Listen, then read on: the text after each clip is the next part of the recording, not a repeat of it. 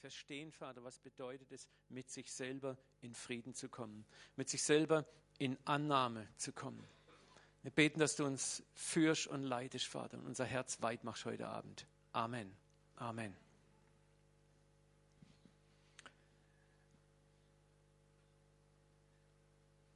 Okay, wir steigen einfach nochmal ein in diesen Hauptvers, der mir wichtig war. In Matthäus 22, 36, 40 sagt ein Schriftgelehrter oder fragt Jesus, was ist das wichtigste Gebot von allen? Jesus antwortete ihm, du sollst den Herrn, dein Gott lieben von ganzem Herzen, mit ganzer Seele, mit ganzem Verstand. Das ist das erste und wichtigste Gebot. Das zweite ist ebenso wichtig, du sollst deinen Nächsten lieben wie dich selbst.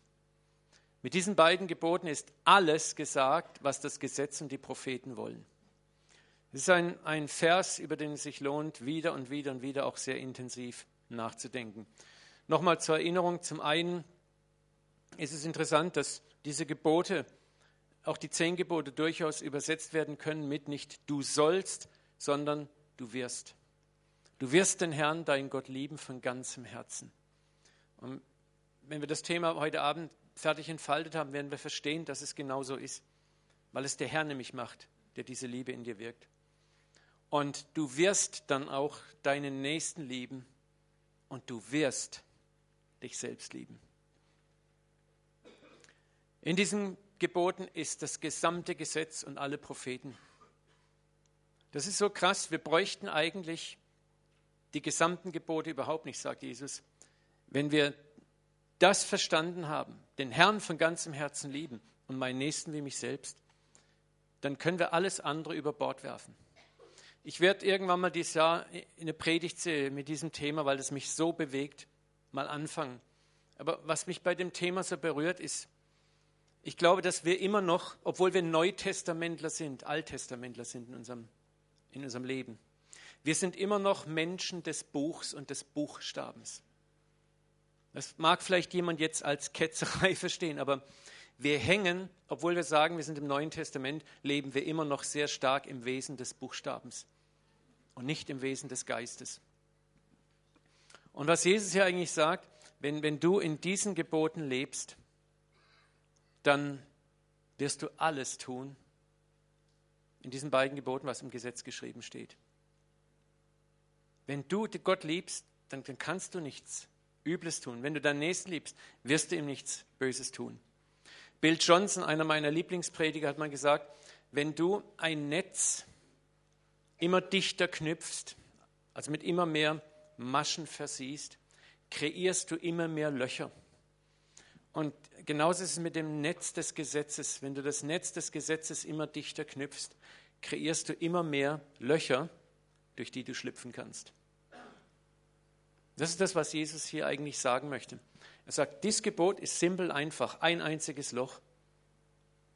Aber je mehr du versuchst, Dinge gesetzlich zu regeln, mit jedem neuen Gesetz, das du schaffst, schaffst du zwei oder drei theoretische Fluchtwege, wie du das wieder beipassen kannst. Also was musst du dann wieder machen? Du musst diese drei Fluchttüren auch wieder schließen. Aber es gehen wieder drei neue Fluchttüren auf. Die Juden hatten zum Beispiel ein Gesetz, dass sie gesagt haben, am Sabbat darfst du nicht reisen, aber auf dem Wasser und über Schifffahrt sagt das Gesetz nichts. Also, wenn du jetzt einen Sack mit Wasser füllst und den auf dein Kamel legst und dich auf diesen Sack setzt, brichst du das Sabbatreisegebot nicht. Das ist das, was ich damit sagen will. Wenn du, wenn du weitere Gesetzesmaschen knüpfst, Du schaffst immer mehr Löcher, durch die du schlüpfen kannst. Und so geht es euch, wenn ihr versucht, nach dem Gesetz zu leben, auch neutestamentlich. Wenn ihr dauernd danach fragt, wo steht das, dann bist du absolut auf dem Holzweg. Aber beginn mal dein Herz zu fragen, was sagt denn dein Herz? Was sagt die leise Stimme in dir über bestimmte Dinge? Ich höre so oft von Christen, wo steht denn das in der Bibel? Sagt die Bibel da was drüber? Und die eigentliche Frage ist, gibt es einen Ausweg, dass ich machen kann, was ich will? Und die wenigsten fragen in ihrem Herzen eigentlich, was sagt denn der Geist darüber? Der Geist ist es, der uns in alle Wahrheit führt. Und deswegen, wir sind immer noch, die meisten von uns immer noch, wir leben eigentlich, obwohl wir mit dem Mund das Neue Testament bekennen, im Alten Testament. Denk mal darüber nach. So ein kleiner, das ist kleine Bonbonchen auf eine Serie, die noch kommen wird. Aber das ist das, was Jesus hier sagt. Aber was uns heute Abend angeht, ist, Jesus sagt, du sollst deinen Nächsten lieben wie dich selbst. Und meine Ansage in der ersten Predigt war, was ist aber, wenn ich mich selbst gar nicht liebe oder lieben kann? Wenn du dich selbst nicht lieben kannst oder liebst, die Frage ist, wie willst du dann deinen Nächsten lieben? Und die zweite Frage ist, wie willst du Gott lieben? Denken wir mal darüber nach. Diese Frage erscheint uns absurd, denn als Christen sind wir eher gewohnt, Selbstliebe als etwas Negatives zu sehen. Wir hören viel von Selbstverleugnung, vom Kreuzigen des Fleisches, vom Töten des Fleisches, vom Töten des Ichs. Und wir kommen mit dem Wort Selbstliebe, das hat eher so einen verdächtigen, suspekten Geschmack für einige Christen. Und das bringt uns in Konfusion. Und das kommt auch daher, dass wir sehr viel Predigten hören darüber, wie man Gott lieben muss und wie man den Nächsten lieben muss. Aber wir hören wenig darüber, wie ich mich in richtiger Weise selber liebe. Was heißt Selbstliebe? Was heißt Selbstannahme? Ich möchte, bevor wir weitergehen, noch mal kurz, damit auch niemand mich missversteht, klar machen, was Selbstliebe im biblischen Sinne nicht ist. Es ist nicht das endlose Kreisen um mich selbst. So schon mal im Internet, geh mal unter Google auf Me Church empfehle ich dir. Ein super Videoclip. Me Church. Musst halt Englisch können, aber ist mega genial. dann gibt es auch noch Me Worship.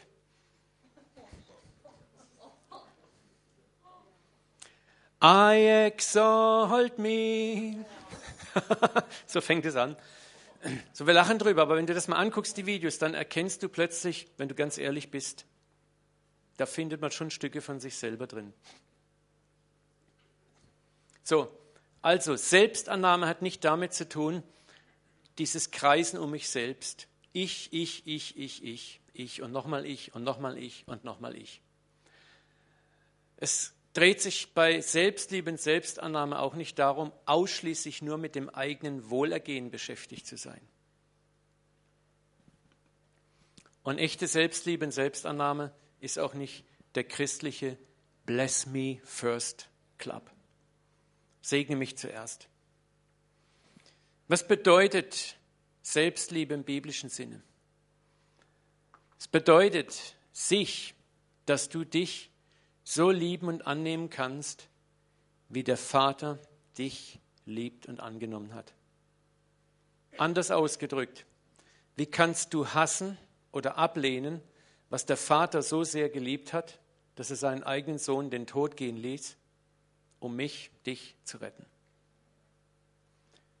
Und deswegen ist es sehr wichtig, wenn wir über Selbstliebe nachdenken, wenn wir uns selber lieben möchten, mit uns in den Frieden kommen möchten, dass wir ein Referenzbild kriegen. Das Referenzbild ist, wie sehr liebt Gott mich? Wie sehr liebt er mich?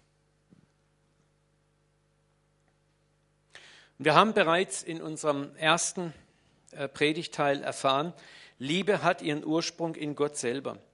Und wir können wirklich nur dann richtig lieben, wenn wir zuerst Liebe erfahren haben. Und ich, ich berühre einen Bereich, wo ich mir ganz sicher bin, dass ein hoher Teil von uns allen hier im Raum echte Liebe in seinem Leben sehr wenig erfahren hat. Schauen wir noch mal kurz zwei Verse an. Im 1. Johannesbrief, Kapitel 4, Vers 19 heißt es, wir lieben, weil er uns zuerst geliebt hat. Eine ganz klare Ansage. Ne? Du kannst nur lieben, weil er zuerst geliebt hat. So, und das schließt buchstäblich ein, dass wir das auch zunächst mal verstehen müssen. Ich bin geliebt.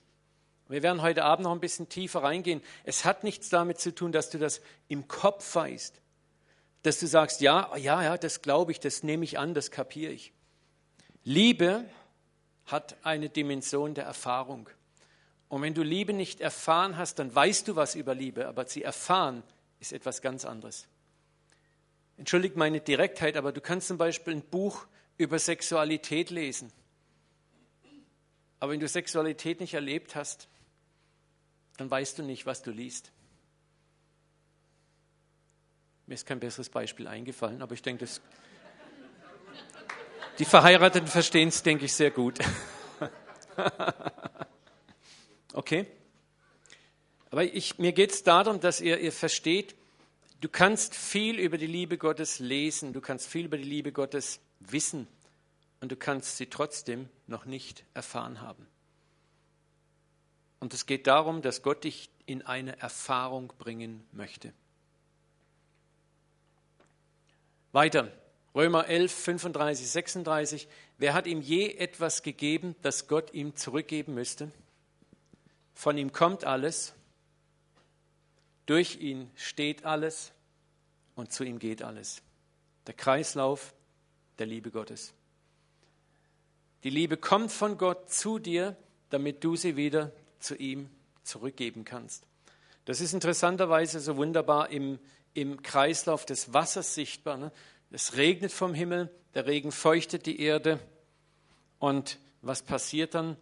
Durch den Dunst und die Verdunstung geht es wieder nach oben in den Himmel. Es kommt auch Frucht.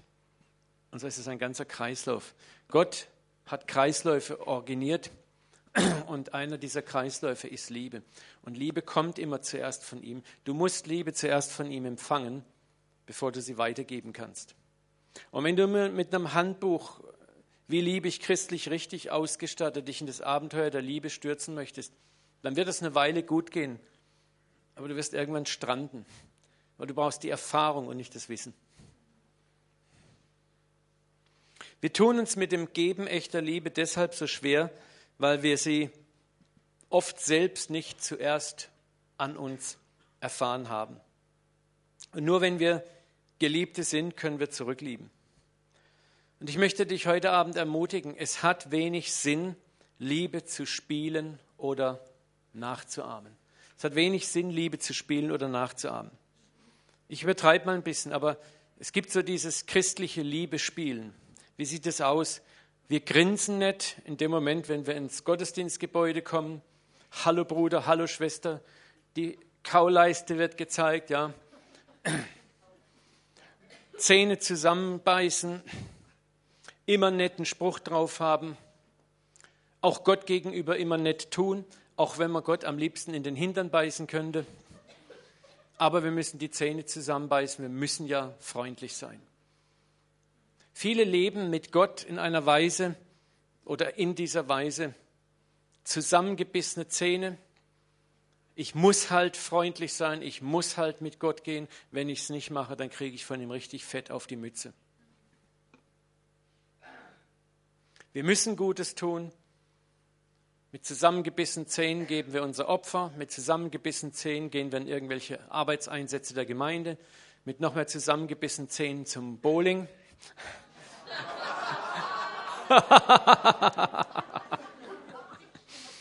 okay, das war ein Insiderwitz für alle, die die CD mal hören. Aber echte Liebe wächst in einem Prozess der Erfahrung und in einem Prozess des Zerbruchs. Das ist das, was wir nicht gerne hören. Aber wir müssen Liebe zuerst von Gott erfahren. Und zwar dort, wo wir sie am wenigsten erwartet haben und wo wir der Meinung sind, wir haben sie am wenigsten verdient. Andersrum ausgedrückt, Gott wird dich in deinem Leben, in der Reise deines Lebens zu irgendeinem Punkt an einen Ort bringen, wo du zerbrichst, wo du abstürzt, wo du kein Wechselgeld mehr in deiner Tasche hast, und dann kommt er in seiner Liebe. Und dann wirst du erfahren, was Liebe wirklich ist. Ich möchte euch eine Begebenheit, die ihr natürlich als gute Christen alle kennt und wir trotzdem angucken, nochmal vor Augen führen. Es ist Lukas 7, 44. die Geschichte einer etwas sexuell anrüchigen Frau, würde man heute in, in vornehmem Neudeutsch sagen. Ja. In manchen Bibeln heißt es die Hure. so, es war eine Frau, die so ihre Männergeschichten im Ort hatte. Und es gab ja noch viel mehr Männer in dem Ort, die Frauengeschichten hatten. Nur damals waren halt die Frauen immer die Bösen und die Männer haben es immer verstanden, sich aus der Affäre zu ziehen. Und damit hat Gott auch aufgeräumt. Amen. Okay, aber Jesus sitzt im Haus der Frommen, der etablierten Frommen. Ne? Könnte auch sein, dass er im CZK sitzt und, und plötzlich Geschrei, Gebrüll und Getobe. Eine Frau bahnt sich durch diese frommen Gestalten einen Weg zu ihm an den Tisch, wirft sich vor ihm nieder, weint, zerbricht ein Gefäß, salbt seine Füße, küsst seine Füße, trocknet seine Füße mit ihren Haaren ab. Und die Pharisäer, einer guckt sich den anderen an, jagt sich gegenseitig den Ellbogen in die Rippe und sagt, Mensch, das ist doch die, ja, die alte Schlampe, was macht die denn hier? Und äh, unmöglich, was hat die hier in deinem Haus zu suchen, Simon? Ja. Und alle gucken sich ganz empört an und, und fragen sich, meine Güte, kennt Jesus nicht? Die, die kennt doch jeder hier. Wie kann man sich von so einer Person auch nur anfassen lassen?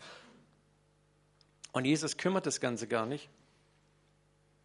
Und nach einer Weile erzählt Jesus eine Geschichte und dann schaut er den Oberpharisäer an und sagt, siehst du diese Frau?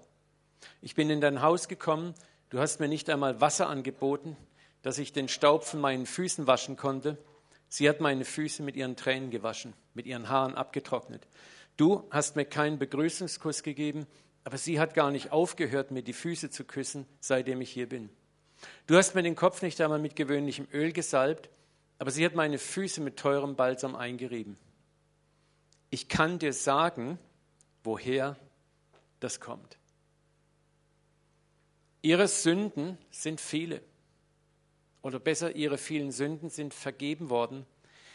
Darum hat sie mir viel Liebe erwiesen. Und jetzt pass auf, wem wenig vergeben wird, der zeigt auch wenig Liebe. Ich möchte es noch mal ein bisschen anders ausdrücken. Wem wenig vergeben ist, der hat auch wenig Liebe. Wem wenig vergeben wird, der gibt auch wenig Liebe. Wem wenig vergeben wird, der meint auch wenig Liebe zu brauchen. Diese Geschichte hat einen, einen ganz intensiven, tiefen Hintergrund, den wir verstehen müssen. Diese Frau erfuhr, wie Jesus Menschen die eigentlich nach den aktuell religiös geltenden Regeln Gnade überhaupt nicht verdient hätten, Gnade gab. Ja, er sich sogar mit diesen Menschen abgab. Und diese Form der völlig unerwarteten Liebe rief in ihr selber Liebe hervor.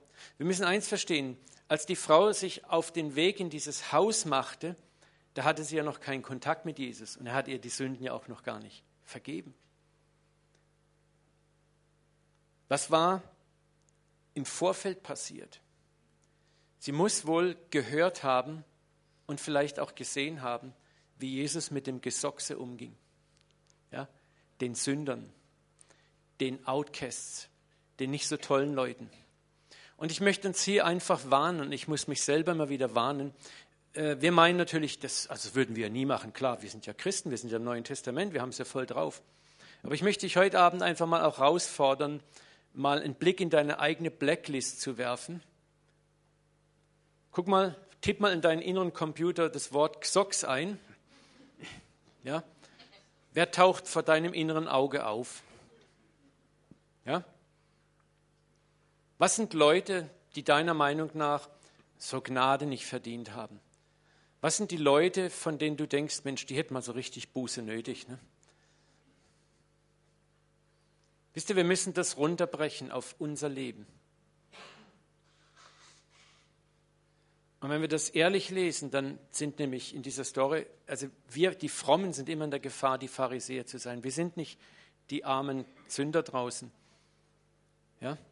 Wir müssen uns immer wieder neu an die Schulter klopfen, an den Bauch klopfen und überlegen, halt mal, wen halte ich vielleicht in meinem Kopf in Klischees gefangen? Wen habe denn ich auf meiner Blacklist? Wenn der plötzlich Gnade kriegen würde, wo ich mich vielleicht empören würde. Ja, wieso der Jesus? Ich habe das Gefühl, Gott ist im Moment dabei, mir zu zeigen, wie tief seine Gnade geht. Und gelinde sagt, schockiert es mich im Moment. Weil ich habe so plötzlich so eine leise Ahnung, dass ich noch nicht mal im Ansatz verstanden habe, wie tief seine Gnade reicht. Ich habe den Eindruck, ich stehe am Anfang einer Reise in was völlig Neues, das sich langsam aufschließt. Aber das ist interessant. Jesus hat durch sein Verhalten, dass er sich diesen Menschen näherte und diesen Menschen voller Liebe und voller Erbarmen näherte, was Interessantes erreicht. Ich habe darüber auch schon mal gepredigt. Irgendwie ist das verschoben. Nee, dann habe ich das nicht. Okay. Prinzip. Wenn du einen Menschen vor dir hast und du sprichst zu dem Menschen, zu seinem Dreck, zu seiner Sünde, zu seinem Schmutz in einer Weise, die richtend ist und die verurteilend ist. Was machst du dann? Du verstärkst es nur. Du hältst ihm einen Spiegel vor und das ist alles. Was wir in einem Menschen ansprechen, kommt aus ihm raus. Und da muss ich mir selber wirklich Buße tun, immer wieder, wo ich merke, oft denke ich, so, dem muss ich mal richtig einfach geigen, was für eine Flasche er ist. Einfach mal sagen, ja, wie blöd er eigentlich ist, wie, wie unmöglich der unterwegs ist. Aber was ich manchmal dann nicht bemerke, ist, meistens weiß derjenige das ja. Und ich helfe ihm damit eigentlich keinen Millimeter. Das heißt nicht, dass wir von Zeit zu Zeit Dinge ansprechen müssen. Ja, das heißt jetzt nicht, dass wir nur noch lieb und nett reden. Aber die Frage ist, was motiviert mich in meinem Inneren? Auf der anderen Seite spricht zum Schatz und zur Größe in einem Menschen und der Schatz und die Größe kommen heraus. Jesus hat zu den Sündern in einer Weise gesprochen, die die Größe, die in ihnen unter der Sünde versteckt war, herausgehoben hat. Da waren Levi, Matthäus am Zollen. Jesus sagt, folge mir nach. Was ist passiert? Das heißt, sofort steht er auf und folgt ihm nach. Was ist denn wirklich passiert? Wir lesen das einfach so. Aber was wirklich passiert ist, dass der Mann zutiefst schockiert war und dachte, was? Dieser heilige Mann hält mich, diesen Dreckszöllner, diesen Halsabschneider, diese Jauchegrube auf zwei Beinen, für würdig, ihm nachzufolgen. Jetzt stell dir mal die Story ein bisschen anders vor. Jesus geht vorbei und sagt, du Drecksack, du, du Halsabschneider, du Kanaille, du Elende, und rück jetzt die Kohle raus oder ich mach dich platt und du kommst in die Hölle. Ne? Was wäre dann passiert? Ne? Und folge mir nach. Und, und dann folge mir nach. Ne?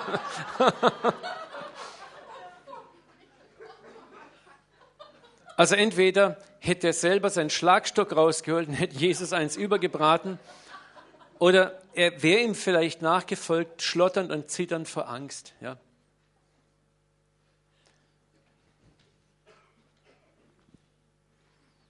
Diese Frau hat sich ungeachtet der Schmach, die sie in diesem Haus erwartet, in dieses Haus reingestürzt. Warum? Weil sie gespürt hat, dass Jesus dort auf sie wartet, dass ihr Liebe begegnen wird da drin. Und sie hat diese, diese Liebe einfach vorher schon mitgekriegt. Und es war das Wesen der Liebe, das sie völlig verwandelte. Es ist interessant, da kam keine Bußpredigt zu ihr, es kam kein Brief von Jesus, hey du Schlampe, hör endlich auf, da rumzuhuren in dem Dorf, ne? sondern äh, er hat ja nicht mal mit ihr gesprochen. Sie hörte nur die Geschichten, wie Jesus mit den Sündern umging. Und was machte das in ihr? Hoffnung. Da ist noch Hoffnung für mich. Und das brachte die Liebe in ihr zum Vorschein. Selbstannahme und sie ging zur Quelle, wo sie Heilung empfangen konnte, ungeachtet der Frommen.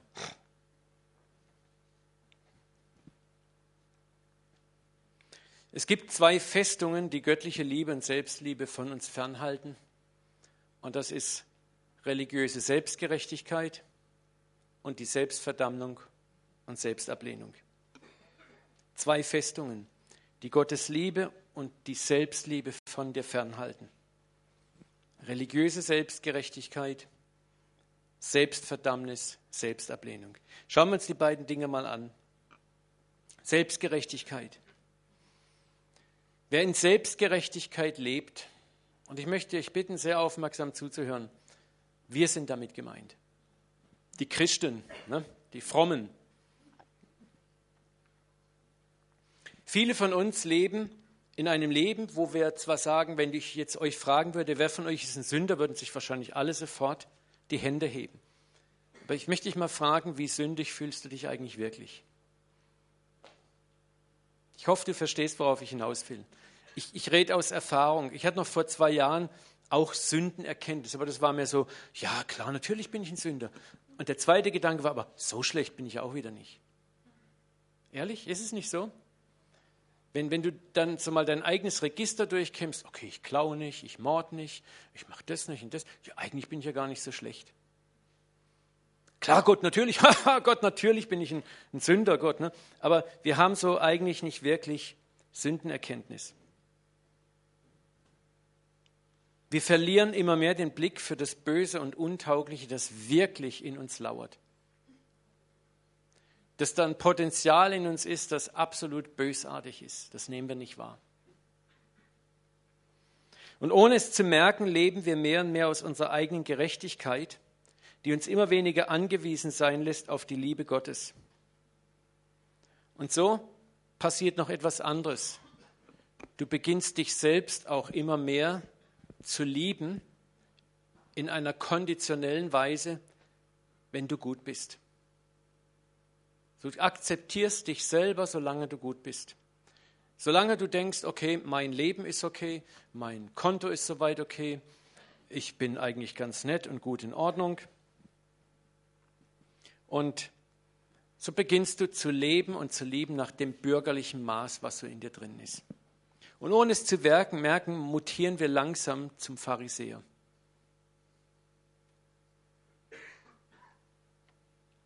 Wem wenig vergeben wird, der zeigt wenig Liebe. Viele von uns leben dort und ahnen es nicht, bis die Krise kommt.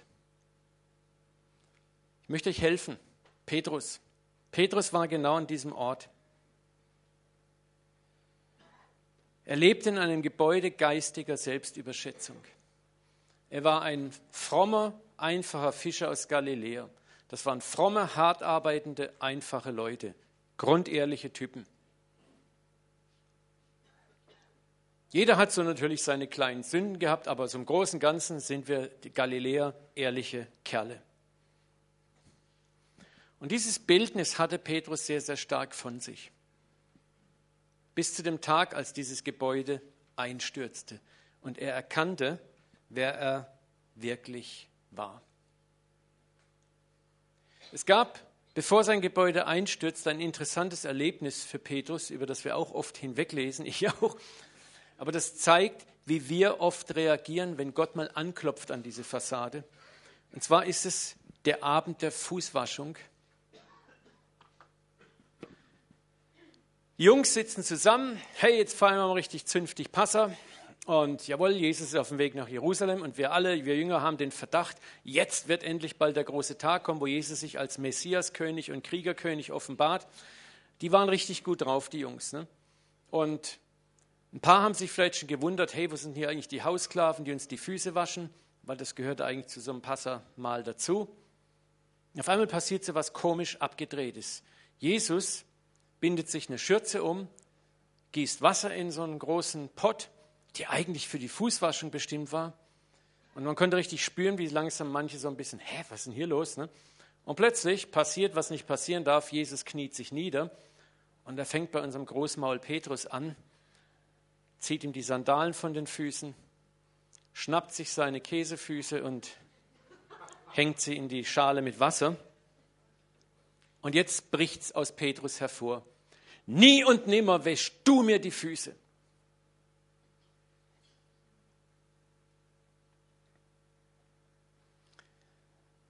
Was sagt Jesus? Doch Jesus antwortete, wenn ich sie nicht wasche, hast du keine Gemeinschaft mit. Ich habe lange überlegt, lange, viele, viele Jahre, Und ich glaube, erst jetzt an diesem Wochenende habe ich diesen Vers einigermaßen richtig verstanden. Es geht hier nicht um einen Akt der Demut. Ich war früher mit meiner Frau in einer Gemeinde, wo wir, auch Rein und Dieter waren da auch, und, äh, und Brigitte auch. Äh, da haben wir uns einmal im Monat, ne, haben wir uns dann da gegenseitig die Füße gewaschen. Und das war unglaublich demütig. Ne? Weil jeder hat natürlich darauf geachtet, dass man sich schon vorher mit Deo ein und frische Socken und vorher dreimal gewaschen, Anti-Fußpilzspray drauf. Das war, war also kein Demutsakt groß. Ne? So, die Frauen haben sowieso die Strumpfhosen anbehalten. aber, aber die Jungs, die, die hatten das richtig meinen, ne? das waren offene Sandalen und die Straßen waren auch nicht so wie heute. Ne? Den Mist und Dreck hat man einfach auf die Straße geschüttet, bis dann man da durchmarschiert. Ne? Da war Fußwaschung noch wirklich Fußwaschung. Ne?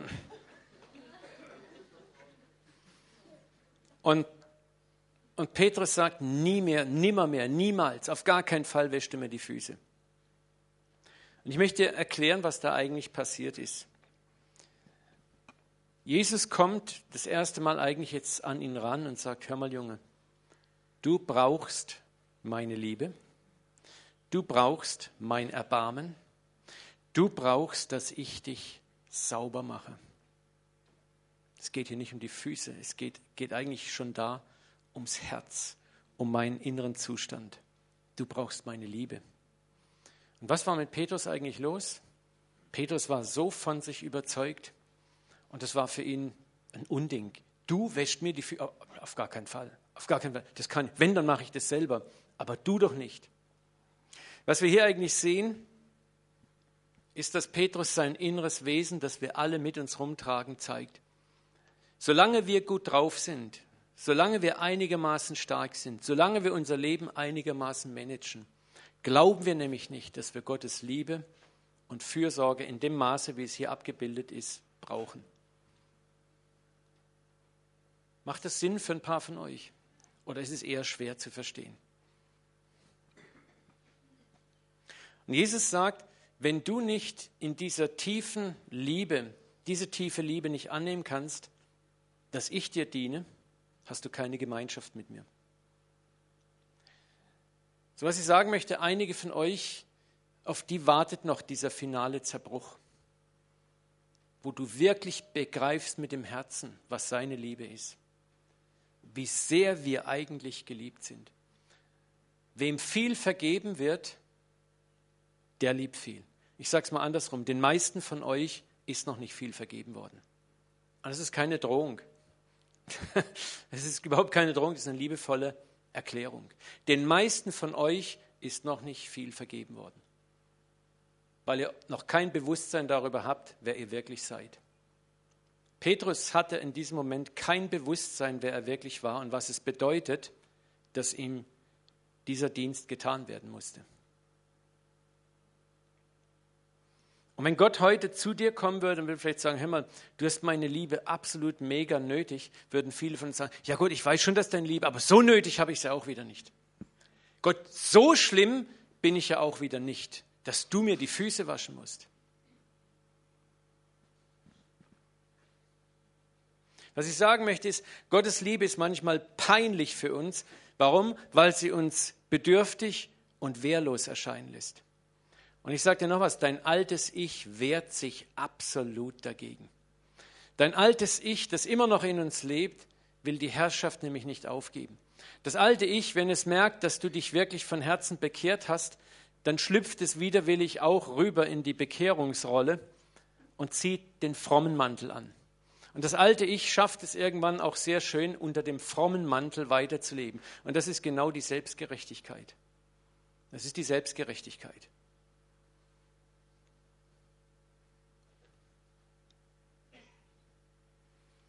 Das alte Ich möchte stark und unabhängig von Gott sein. Und das ist das religiöse Ich. Das religiöse Ich möchte durch Religion unabhängig bleiben. Ich tue dies und dies und dies und damit habe ich meine Unabhängigkeit. Und das alte Ich beurteilt auch dauernd andere. Das alte Ich hat sein Raster, das es anlegt.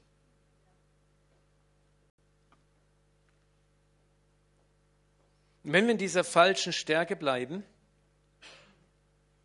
werden wir, wenn wir dann in Schwachheit reinfallen, nur sehr schwer Zugang zur Liebe des Vaters finden. Weil mit derselben Härte, wie du jetzt die anderen verurteilt hast, verurteilst du dich selber auch. Das ist das Teuflische an dieser Sache. Unsere eigene Stärke beginnt uns in dem Moment, wenn wir versagen, zu verurteilen. Du sagst zu dir selber, wie konntest du nur so schwach sein? Wie konntest du nur so versagen? Wer von euch hat schon mal so eine Konversation mit sich innen drin selber gehabt? Ne? Und da merkst du, wie gnadenlos hart du gegen dich selber sein kannst. Und das hat seine Ursache darin, dass wir diese Liebe noch nicht erfahren haben, dass wir noch nicht zerbrochen worden sind.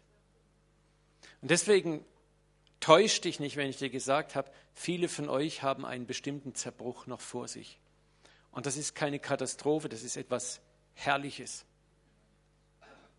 Fürs Ich ist es katastrophal, aber nicht für dich. Unsere eigene Stärke beginnt uns dann zu verurteilen. So wie du jetzt bist und aussiehst, kannst du dem Vater unmöglich gefallen, sagt das falsche Ich. Du bist erbärmlich, du hast versagt. Was für eine Schande. Und unsere alte, falsche Stärke beginnt uns nun von der Liebe Gottes zu isolieren und treibt uns in den Selbsthass und in die Selbstablehnung. Und genau das ist Petrus passiert. Jesus sagt, heute Nacht werdet ihr mich alle verraten. Und was sagt das religiöse Ich von Petrus? Ich? Ha, Jesus, ich auf gar keinen Fall. Die anderen vielleicht, aber ich nicht. Ich auf gar keinen Fall. Er war vollkommen von sich überzeugt. Und das ist das, was bei vielen von uns sich immer noch abspielt. Jetzt nicht Jesus verraten, aber in anderen Dingen sind wir vollkommen von uns überzeugt. Mein Konto, und ich meine, das reale Bankkonto ist ausgeglichen. Ich habe einen Job, ich war immer fleißig, ich habe mein Leben im Griff. Bin auch ein gutes Gemeindemitglied. Ich zahle meinen Zehnten, komme regelmäßig in den Gottesdienst. Dadam, dadam, dadam. Ich übertreibe ein bisschen, aber so ähnliche Gedanken haben viele von uns. Und Gott sagt, ich muss dir die Füße waschen, weil sie stinken, dreckig sind, voller Fußpilz und Maden und Käfer und alles. Auf gar keinen Fall, Gott, ja. Und dann sagt Jesus, okay, gucken wir es uns mal genauer an. Und dann kommt diese Nacht, die Krise, in der dein wahres Ich offenbar wird. Und was passiert dann? Da dachte Petrus an die Worte Jesu, nachdem er ihn dreimal verraten hatte. Und er ging hinaus und weinte bitterlich. Das ist dieser Zerbruch, der stattfindet. Wenn du plötzlich konfrontiert wirst mit deinem wahren Ich, wenn dein religiöses Ich zerschmettert ist. Und das Erste, was du, was du hörst, ist die Stimme deines falschen Ichs, das dich jetzt verdammt. Und deswegen ist Petrus rausgerannt, er weinte bitterlich. Es waren Tränen der Enttäuschung über sich selber, es waren Tränen des Entsetzens. Und ich glaube, dass es drei furchtbare Tage waren oder Nächte auch waren, in denen er dort war, wo ihn sein Ich angeklagt hat ohne Ende. Und das Ganze führte dann in eine interessante weitere Sache, nämlich in Johannes 21,3 sagt Petrus was, ich gehe wieder fischen, wer kommt mit? So oft, wenn wir dann in dieser Selbstverdammnisphase sind, haben wir den Eindruck, okay, ich tauge jetzt fürs Reich Gottes sowieso nicht mehr. Ich mache wieder das, was ich schon immer gemacht habe. Ich ziehe mich langsam aus dem Reich Gottes zurück. Sondern schlüpfen wir in die Rolle dieses Christen, der das Minimale tut.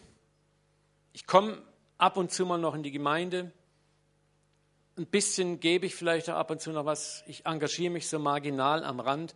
Aber im Großen und Ganzen, ähm, ich bin es nicht wert, ich bin es nicht wert, ich bin es nicht. Und Gott will mit mir ja auch nichts mehr zu tun haben. Ich kann mich selber auch nicht leiden. Und viele von uns leben dort.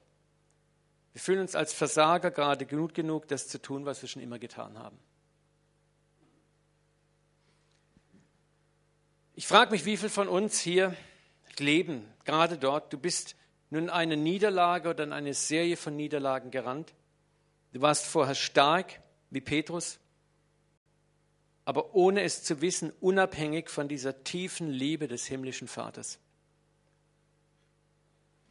In deinen Augen war diese Liebe etwas für die Schwachen, für die, die nicht so gut mit sich selber klarkommen, aber auf keinen Fall für dich, der du doch alles im Griff hast, der du dein Leben so toll im Griff hast, der du so stark bist, so fähig, so fit. Und ich sage dir nicht, dass es schlecht ist, ja, aber ich will euch zeigen, wo das hinführt. Und nun hältst du dich für unwürdig, für zu schwach. Du hast es nicht geschafft, seine Liebe zu verdienen. Du hast versagt am entscheidenden Punkt, sagt dir dann ich. Aber darum geht es ja eigentlich gerade. Gott will dir zeigen, dass du es niemals verdienen kannst. Es ist pure Gnade, die wir alle pur brauchen. Und Selbstgerechtigkeit oder ein falsches Selbstbewusstsein sind nun die Raubtiere, die sich gegen dich wenden und dich innerlich zerfleischen und dir weismachen wollen, so wie du bist, kann der Vater dich nicht annehmen. Das führt uns dann direkt in die zweite Festung, die Festung der Selbstablehnung und der Selbstverdammung. Selbstablehnung und Selbstverdammung sind die exakten Gegenpole zur Liebe Gottes.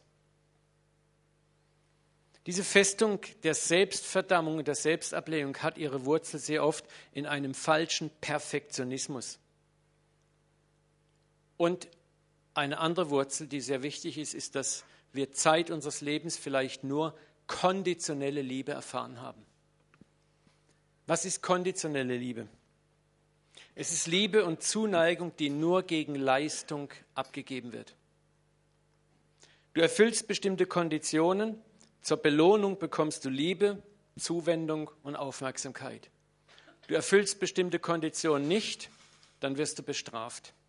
Liebesentzug, irgendwelche anderen Formen der Bestrafung, und wenn du das von Kind auf an lernst, was hast du denn an deinem Kopf? Liebe ist, wenn ich das und das tue, werde ich geliebt.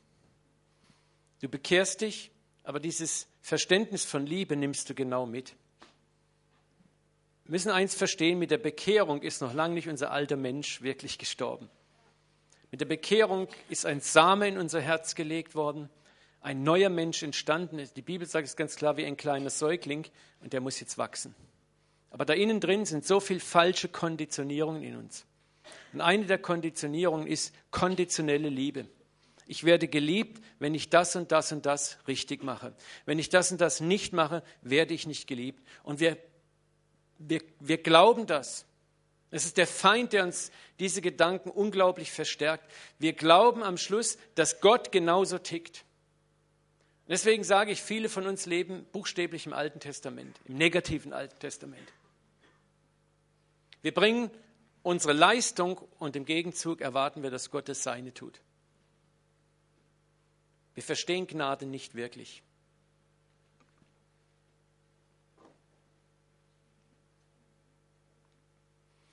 Diese Liebe, konditionelle Liebe, ist der Gegenpol zur Agape-Liebe, die unkonditionell ist. Es ist die menschliche Eros-Liebe, die nur gegen Leistung liebt. Der Eros liebt nur gegen Leistung. Agape ist unkonditionelle Liebe. Agape liebt um ihrer selbst willen. So sehr hat Gott die Welt geliebt, dass er seinen einzig geborenen Sohn hergab.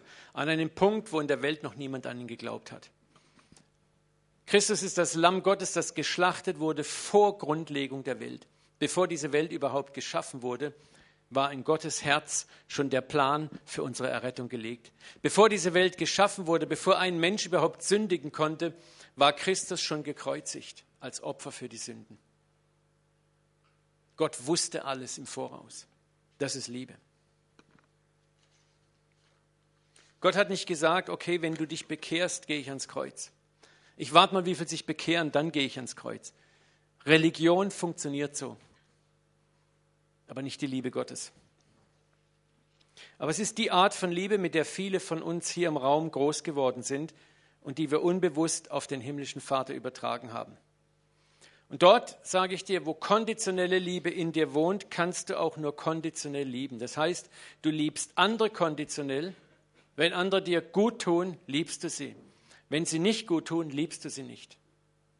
Auch wenn du mich jetzt unschuldig anguckst, das ist so.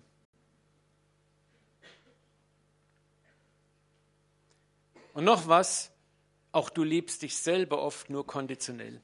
Wenn du gut performst, dann liebst du dich. Und wenn deine Performance schlecht ist, hast du dich. Und so gehen wir miteinander, mit uns auch um.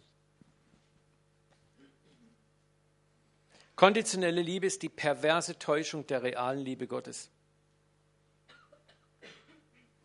wir glauben, dass Gott uns nur liebt, wenn wir die entsprechenden Leistungen bringen. Ohne Leistung keine Liebe, höchstens Duldung.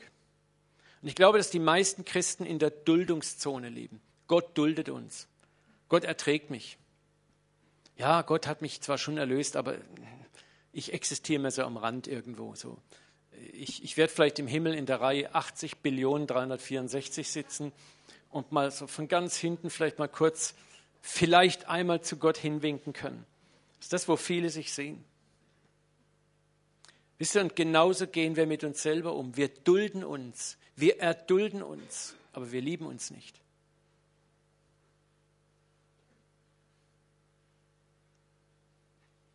Duldest du dich oder liebst du dich? Erduldest du dich oder liebst du dich? Die himmlische Liebe des Vaters ist unbegreiflich, unkonditionell, skandalös. Er liebt uns, bevor wir ihn lieben. Er liebt uns auch, wenn wir als seine Kinder oberpeinlich daneben greifen.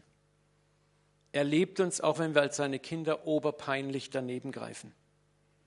Und das sogar mehrfach daneben greifen. Und ich möchte etwas anderes sagen. Du kannst diese Liebe nur erfahren und nicht in einem Seminar theoretisch erfahren. Interessanterweise, Liebe zu erfahren schließt dummerweise und paradoxerweise Versagen ein. Damit du Vergebung erfahren kannst, vergebende Liebe erfahren kannst, musst du dummerweise versagen.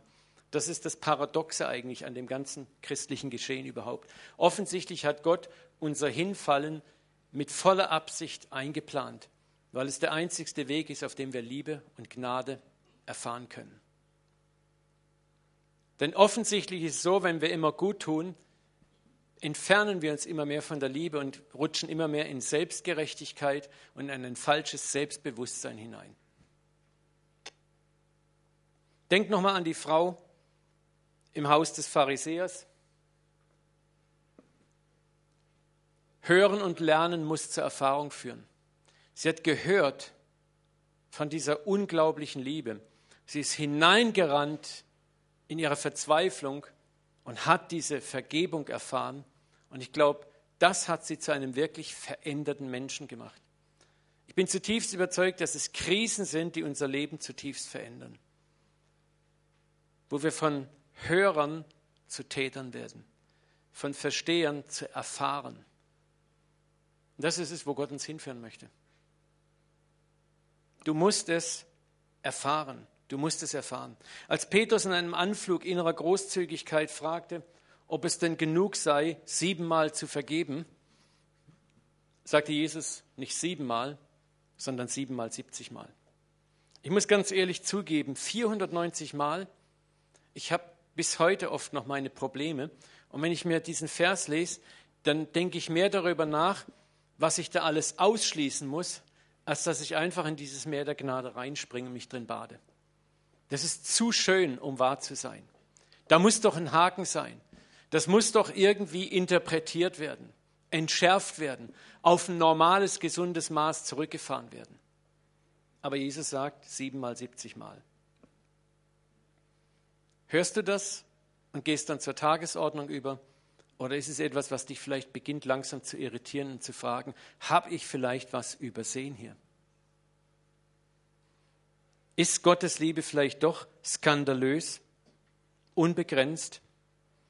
Ich sage dir etwas, für jeden, der glaubt, nicht schlecht zu sein, so schlecht zu sein, dass er 490 Mal am Tag Vergebung braucht, ist das hier unverständlich. Wenn du glaubst, dass du das nicht brauchst, dann ist es für dich unverständlich. Du liest das und legst es ab und weg ist es. Aber ich sage dir etwas, wenn du jemand bist, der Tag für Tag mit Fehlern kämpft, die dich zutiefst traurig machen, die dich zutiefst fertig machen, und du verstehst, was 490 Mal am Tag bedeutet, dann ist das für dich Überleben. dann ist das für dich ein Begriff von dem, was Gnade wirklich ist. Nämlich, dass sie unbegrenzt da ist.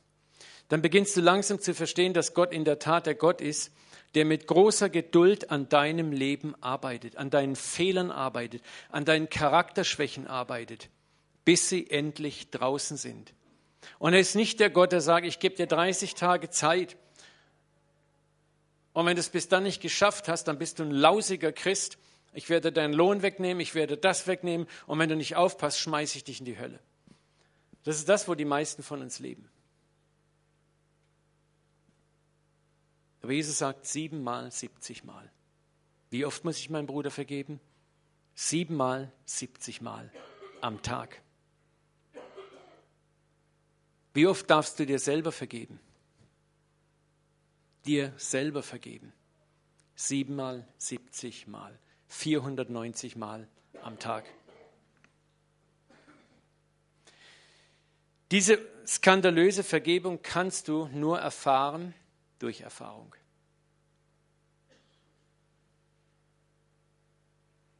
Und deswegen muss Gnade zu einem bestimmten Zeitpunkt uns in den Zerbruch führen, an einen Ort, wo wir sie selber genauso brauchen.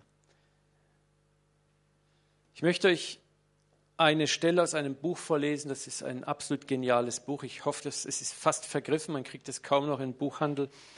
das heißt Ein Kind in seinen Armen, auch von Brennan Manning. Er ist Franziskanerpriester gewesen, ist in Alkohol gefallen, total abgestürzt, rausgekommen, hat geheiratet, wieder in Alkohol gefallen, seine Frau betrogen, total abgestürzt, hat wieder rausgefunden und hat dann ganz intensive Begegnungen mit Jesus gehabt. Es ist ein Mann, der ganz, ganz unten war, aber der versteht, was Gnade ist. Da sagt er, Kurz nach meinem Eintritt ins Priesterseminar ging ich zu einem der älteren Priester und erzählte ihm von meinen zahllosen Saufereien während meiner drei Jahren bei der Marine. Und wie sehr ich mich schämte und grämte wegen dieser Zeit, die ich mit Zügellosigkeit vergeudet hatte. Zu meiner Überraschung lächelte der Alte und erwiderte, sei froh darüber. Du wirst eines Tages Mitgefühl für die Menschen haben, die denselben Weg gehen. Gott wird deinen Zerbruch gebrauchen, um viele Menschen zu segnen. Es ist, wie Juliana von Norwich gesagt hat, die Sünde wird keine Schande mehr sein, sondern Ehre. Wir brauchen uns von unserer Schuld nicht bei lebendigem Leib auffressen zu lassen. Wir können aufhören, uns selbst zu belügen. Das versöhnte Herz sagt, dass alles, was mir je widerfahren ist, an Versagen geschah, um mich zu dem zu machen, der ich bin. Alles ohne Ausnahme. Das ist absolut großartig. Und deswegen wird uns Gott in die Erfahrung hineinbringen. Und ich sage dir etwas, der, der wirklich zerbrochen ist, der ganz unten war und vier, siebenmal, siebzigmal erfahren hat, ist derjenige, der das Abbild Christi anderen Menschen gegenüber wirklich weitergeben kann. Und deswegen möchte ich dir heute Abend eins sagen, hab keine Angst vor dem Zerbruch. Hab keine Angst, wenn Gott dich mit den Abgründen, die in dir selber schlummern, konfrontiert. Wehr dich nicht dagegen. Du verlängerst den Prozess nur. Hör auf, wie Petrus zu sagen, was? Mir die Füße waschen? Auf gar keinen Fall. Sondern wenn der Herr kommt, dann will er die Füße waschen. Dann aus einem Grund, weil er sagt, ich will dir zeigen, dass da Versagen ist in deinem Leben und ich will dich frei machen davon. Lass es zu.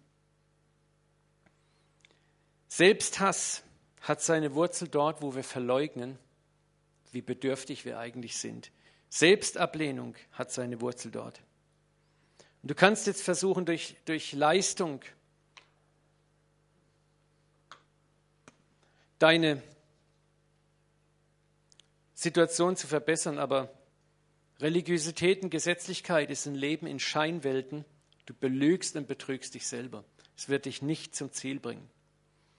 Und die zweite Falle, die der Feind dich führen möchte, ist Resignation und Selbstaufgabe. Wenn du über deine Sündhaftigkeit resignierst und dich selbst aufgibst, dann gibst du auf, dich zu ändern. Du gibst aber auch jede Hoffnung auf Gnade auf. Du lebst auf Sparflamme am Rande des Glaubens. In beiden Fällen bist du fürs Reich Gottes nicht verloren. Der Herr liebt dich. Aber der Herr kann dich nicht mehr brauchen. weil du dich selber dort an den Rand gibst. Und der, der Widersacher benutzt das als ein Gefängnis, um dich festzuhalten. Ich möchte mit uns jetzt in eine Gebetszeit gehen. Ich möchte noch einen kurzen Hinweis geben auf das, was ich nächsten Sonntag weiterentwickeln möchte mit diesem Thema. Und dazu möchte ich kurz diesen Vers benutzen, Matthäus 9,2. Siehe, da brachten sie zu ihm einen Gelähmten, der auf einem Bett lag. Und als Jesus ihren Glauben sah, sprach er zu dem Gelähmten, sei getrost, mein Sohn, deine Sünden sind dir vergeben. Ich habe mich oft gefragt, warum sagt Jesus zu diesem Mann, deine Sünden sind dir vergeben und nicht, steh auf und wandle. Vor einiger Zeit hat es mir dann langsam immer mehr gedämmert. Das, was diesen Mann primär eigentlich lähmte, waren seine Sünden. Und waren vielleicht noch nicht mal seine Sünden, sondern vielleicht die Sünden, die andere auf ihn gelegt hatten. Vielleicht das, dass andere ihm gesagt haben, du bist ein Sünder und deshalb hasst dich Gott. Und weil du ein Sünder bist, bist du krank. Und ich werde nächsten Sonntag darüber sprechen, wenn wir uns nicht selbst lieben können, wenn wir nicht selber in uns Vergebung annehmen können, dann werden wir krank werden früher oder später. Selbsthass und Selbstablehnung wenden sich gegen deinen eigenen Körper. Und das ist das Interessante, dass das Erste, was Gott auch machen muss, ist, dich von deiner Sünde befreien, von deinem Selbsthass, von deiner Selbstablehnung, von der Art und Weise, wie du dich selber siehst und wo der Vater sagt, so sehe ich dich aber nicht. Also diese Lüge zerbrechen muss. Möchte ich einfach bitten, dass wir unsere Augen mal schließen. Haben wir jemand, der ein bisschen am Keyboard spielen kann? Die Band kann vielleicht auch schon mal nach vorne kommen. Vater, ich möchte jetzt einfach bitten, Herr, das ist harter Tobak, was wir heute gehört haben. Aber ich danke dir, Vater, dass dein, dein Wort nicht immer nur einfach so easy zu schlucken ist, und, sondern dass wir es kauen müssen, dass es Schwarzbrot ist.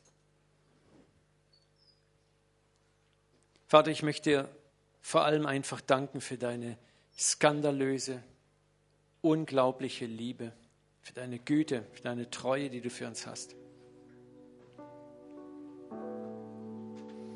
Ich bete, dass du uns einfach heute Abend zu unserem Herzen sprichst, Vater.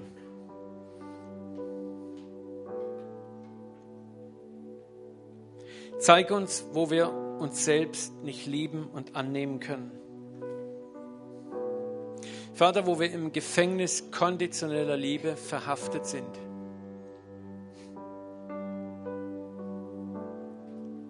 Wo wir glauben, du bist der Gott, der uns nur liebt, wenn wir gut performen, wenn wir gut unterwegs sind.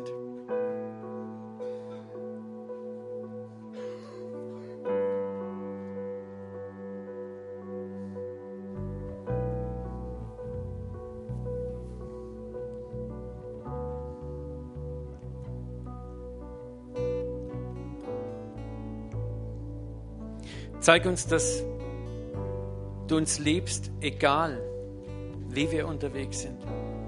Dass wir zu dir rennen dürfen, siebenmal, siebzigmal am Tag. Dass wir in den Arm deiner skandalösen Liebe rennen dürfen.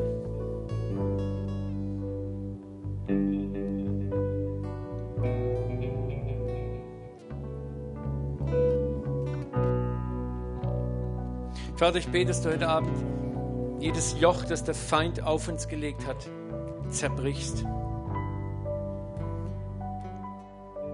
Wo wir uns selbst ablehnen, wo wir in Gefängnissen leben, der Selbstverachtung.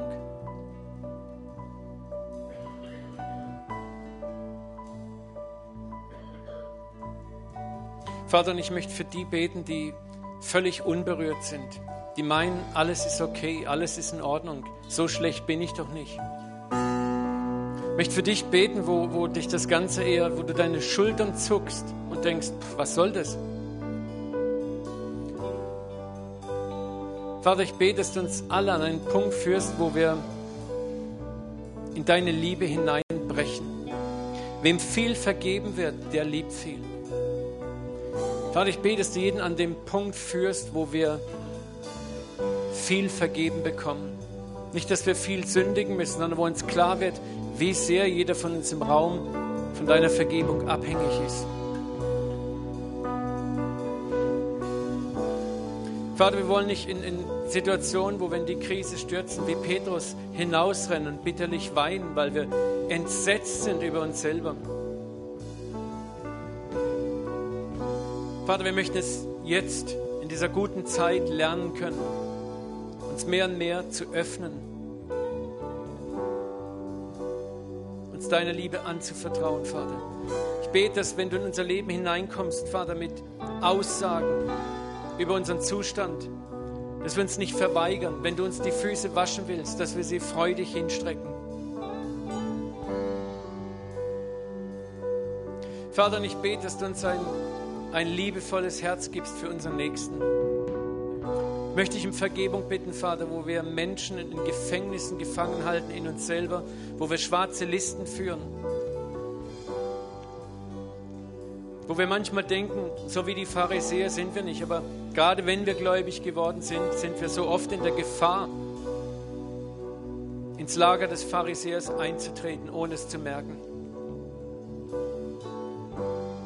Und ich bete heute Abend, dass du uns neu lehrst, Vater, zum Schatz in den Menschen zu sprechen, das Gute in den Menschen anzusprechen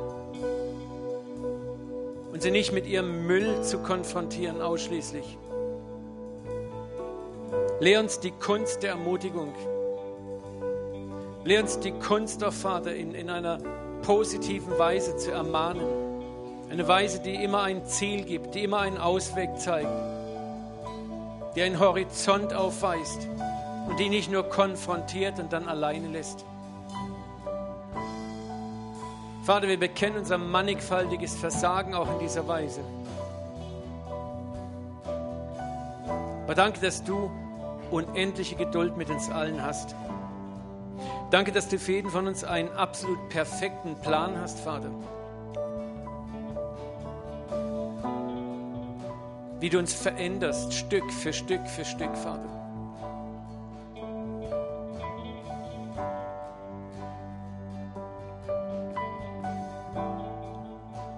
Danke, dass selbst unser Versagen in deinen Händen zu einem Werkzeug der Gnade wird. Dass selbst da, wo wir in tiefe Gruben stürzen, du schon längst unten auf uns wartest.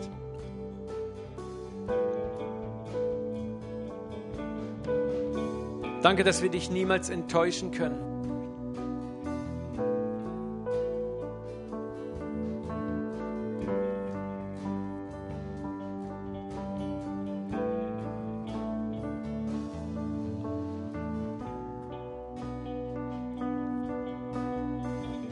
Vater, und so bete ich, dass du jetzt deine heilende Liebe ausgehst.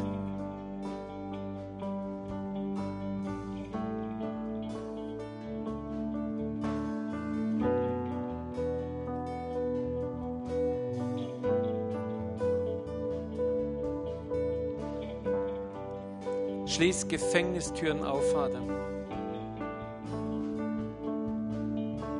Zerbrich Selbsthass, Selbstablehnung.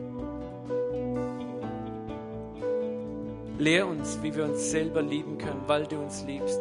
Lehr uns, was es heißt, dass wir das nicht hassen sollen, für das du gestorben bist.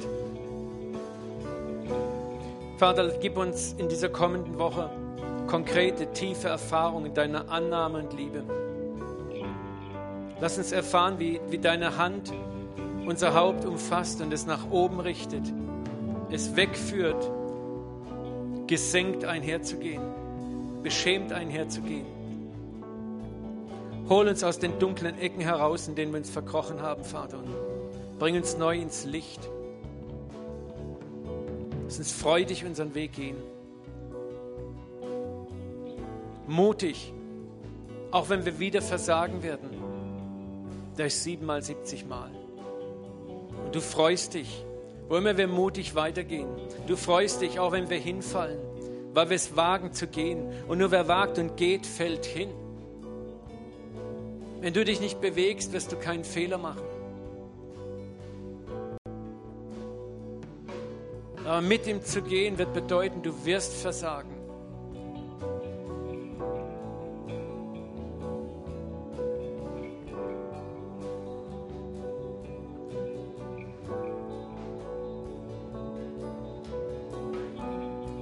Aber da ist Gnade, das ist ein Meer von Gnade. Und ich danke dir dafür, Vater. Ich danke dir dafür von ganzem Herzen.